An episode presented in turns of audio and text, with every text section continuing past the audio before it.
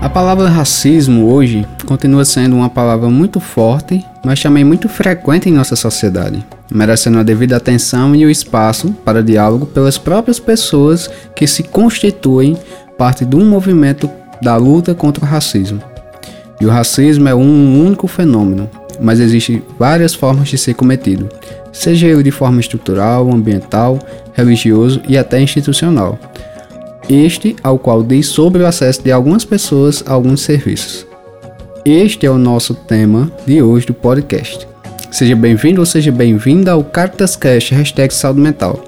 Estamos no 19 programa, eu sou João Filho e vamos dar início ao nosso tema de hoje, trazendo uma convidada especial que vem trabalhar diretamente com ele.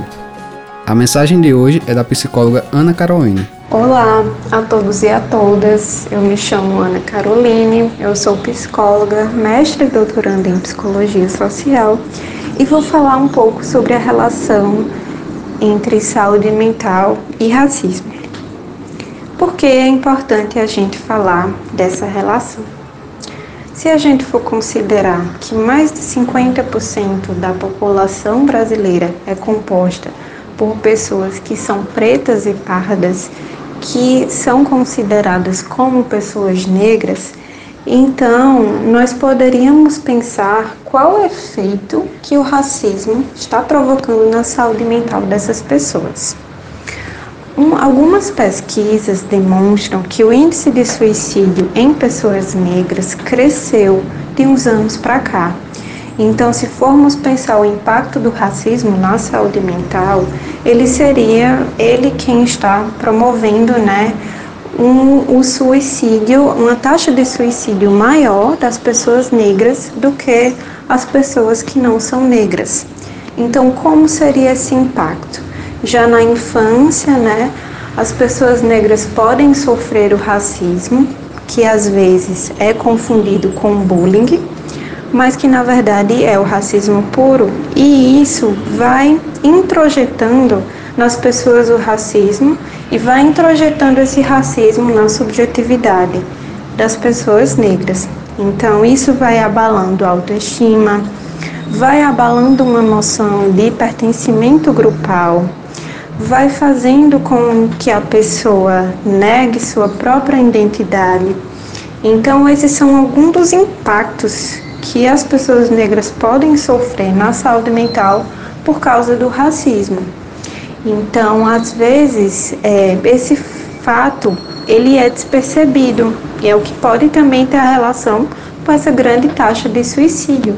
Então, é, nós temos que falar sobre isso porque é um problema real.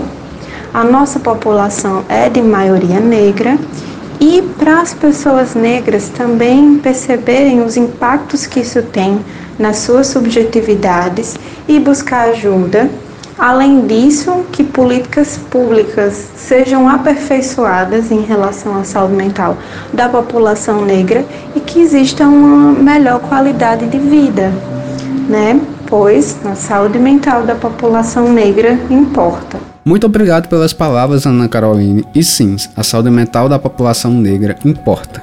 Mais do que nunca, devemos propor espaços para discussão sobre esses temas em todos os espaços, seja nas escolas, faculdades, locais de trabalho e até mesmo dentro das políticas públicas. E para falar sobre isso é necessário dar espaço para as próprias pessoas que fazem parte desse movimento falar e expor suas ideias, opiniões e concepções sobre esse tema. Quantas e quantas vezes uma criança ou um adulto sofre com comentários, xingamentos e até com olhares por conta de sua cor? Isso acontece de forma muito mais frequente do que se imagina. Se pararmos para imaginar que uma criança cresce já sofrendo com comentários na escola, ela acaba absorvendo isso na vida dela. O famoso bullying acontece e tem seus impactos muito mais fortes do que imaginamos, principalmente quando esse vem acompanhado de comentários racistas e preconceituosos. E para quem tiver mais curiosidade sobre o assunto, a psicóloga Ana Caroline vem a trabalhar esse tema e muitos outros em sua rede social. Basta procurar por caroline.pc.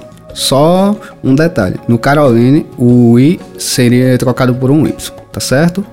É tempo de cuidar de saúde mental. Concluo aqui mais um Caritas Cast, hashtag saúde mental. Fiquem ligados, logo mais terei mais conteúdo. Obrigado e se cuidem.